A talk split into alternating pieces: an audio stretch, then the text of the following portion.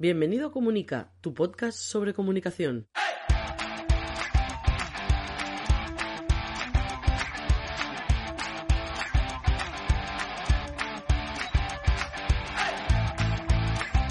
Capítulo 82 de Comunica, el podcast donde hablamos de comunicación corporativa, relaciones públicas, comunicación no verbal, gabinete de prensa, estrategia, gestión de la marca personal y la marca corporativa y durante el verano o el invierno, según el país, también de libros. Mi nombre es Raymond Sastre, consultor de comunicación.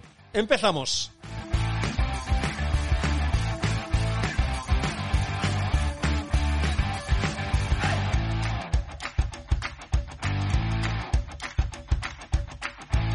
¿Qué tal? ¿Cómo estáis? Hoy viernes 7 de agosto de 2020. En España hace calor. No es para daros envidia aquellos que estéis en invierno, pero estamos empezando ya una pequeña ola de calor que va a durar parece hasta el domingo lunes y luego parece que va a bajar un poco y luego va a volver a subir y volver a bajar. Bueno, estas cosas que pasan en verano. No es para daros envidia. Tened también en cuenta que cuando, cuando en España estamos en invierno y vosotros estáis en verano o algunos de las personas que escucháis el podcast estáis en verano, aquí os tenemos envidia porque algunos publicáis fotos de mira la playa pensando, sí, yo voy con el abrigo, tengo frío, quiero verano.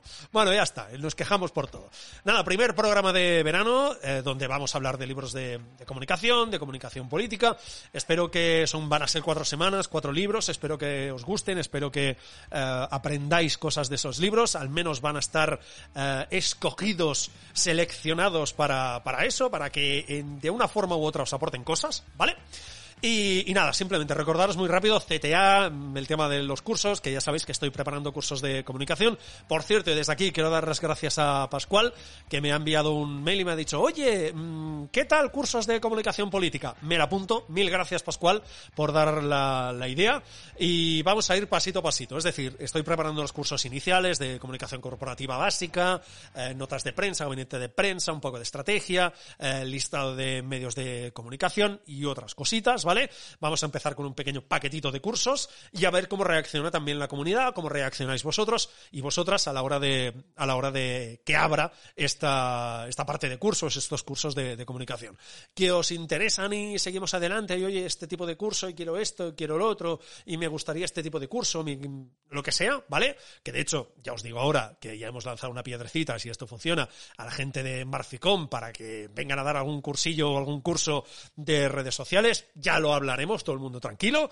Y nada, si esto funciona, pues evidentemente cursos de comunicación política van a entrar porque tienen muchos elementos en común. También os digo, ¿eh? eh no sé de todo, faltaría más y hay gente muy buena en muchas cosas, como por ejemplo comunicación de crisis, que sé que es un tema que alguno habéis pedido, entre ellos también Pascual, y, y seguramente si la plataforma va avanzando, pues incorporaremos un curso o cursos depende de lo que haya, de comunicación de crisis. Bueno, nada, dicho esto, ya lo sabéis, raimonsastre.com, allí uh, raimonsastre.com barra contactar, ese no os doy el enlace, tampoco va a ser muy lógico, tenéis un formulario de contacto, raimonsastre.com barra contactar, en ese formulario me dices, oye, me interesan los cursos, os añado el mailing y en el momento que abra los cursos os voy a enviar un enlace para que paguéis solo 5 euros eh, en lugar de los 10 que va a valer esta suscripción. Va a valer 10 euros, ¿vale? Cada mes va a haber un curso, además de otras cosas que tengo en cartera y que según la comunidad, como vaya reaccionando, lo que vaya pidiendo, lo vamos a ir incorporando,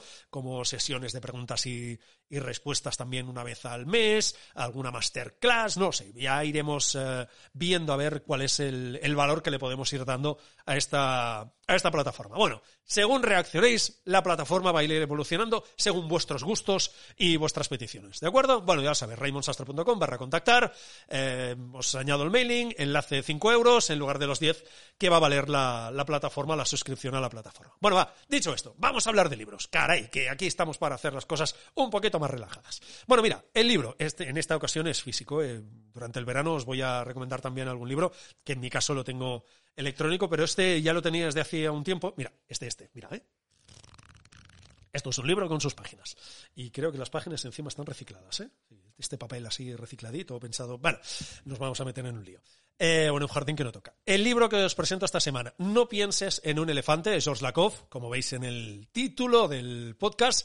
Básicamente es un libro donde este señor, George Lakoff, que es un entrañable señor con barba de 79 años, y es lingüista cognitivo. Básicamente, entre otras cosas, eh, lo que habla es la importancia del lenguaje a la hora de eh, digamos, afectar el día a día de las personas. ¿Vale? Acabo de describir la lingüística cognitiva de una forma tan mala que los lingüistas cognitivos eh, me van a matar, van a plantarse delante de mi casa con antorchas, con fuego y con horca, con, me van a colgar de la horca. Vale, da igual. me voy a arriesgar.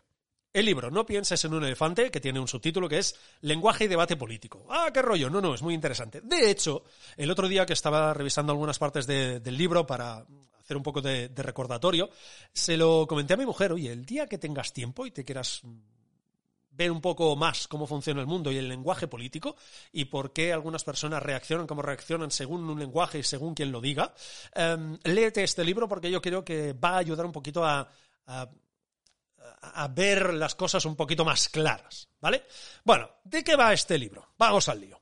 Básicamente mm, aporta distintas ideas y os voy a comentar un par que me parecen muy interesantes. Básicamente nos viene a contar cómo eh, funcionan los marcos mentales. Vale, lo voy a explicar de forma muy rápida, ¿vale? Marcos mentales, digamos que son aquellas estructuras cognitivas, aquellas estructuras que no las vemos, pero que se forman en el cerebro a lo largo de nuestra experiencia y que hacen que percibamos, veamos el mundo o situaciones concretas del mundo de una forma determinada. Bueno, eso es normal y es lógico, sí.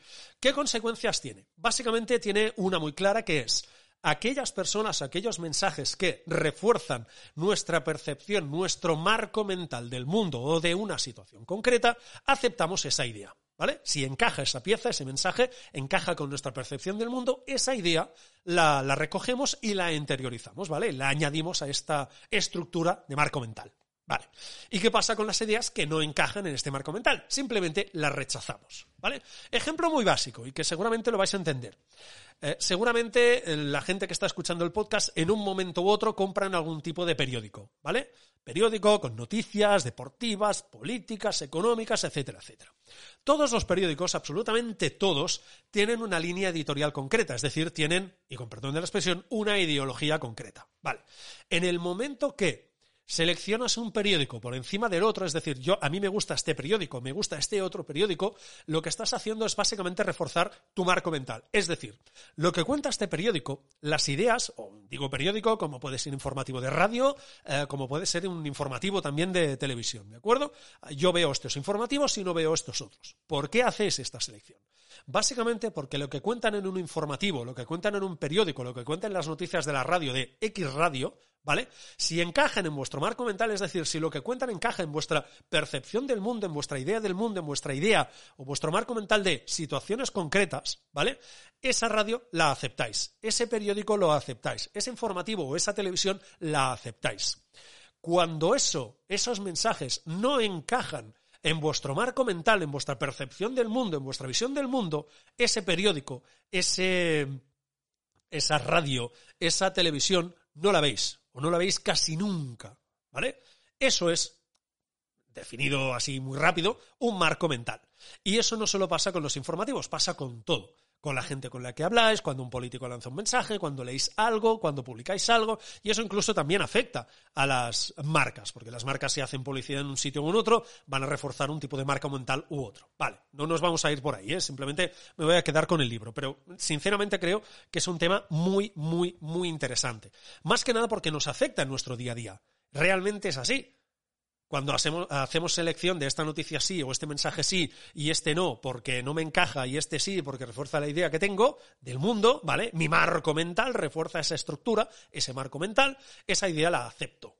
Yo creo que es muy interesante que os podáis leer este libro. Repito, no pienses en un elefante, lenguaje y debate político de George Lakoff. Otros, eh, otros elementos, ¿vale? En el, a la hora de jugar con estos marcos mentales, que ya sabéis que en, política esto se hace mucho, y cuando os leáis el libro os vais a dar cuenta de lo mucho que se, juega con el lenguaje en política, simplemente un, pequeñito ejemplo de, nada. Seguramente muchas veces cuando em, en algún debate, sea el país que sea, ¿eh? y, en, en una expresión u otra, la idea es siempre la misma. Cuando un partido político, por ejemplo, está en la oposición, y hay algún tipo de subida de impuestos, eh, normalmente se habla de subida de impuestos, eh, cargas fiscales, eh, subida de impuestos a la población, ¿vale? Es decir, se refuerza esa idea de esta carga la está mm, aguantando la población. En cambio, en muchas ocasiones, cuando es el gobierno, porque tiene la potestad de hacerlo, sube impuestos, jamás, jamás de los jamases dirá que sube impuestos. Básicamente, una de las fórmulas que se usan en muchas ocasiones es reestructuración fiscal. Vale, ¿una reestructuración es buena o es mala? Bueno, en sí no tiene por qué ser mala. Una reestructuración en principio es buena. Es hacer que algo funcione mejor. Y una reestructuración fiscal no tiene el hecho de ser fiscal no lo asocias directamente a, no, no, van a subir mis impuestos, voy a tener que pagar más.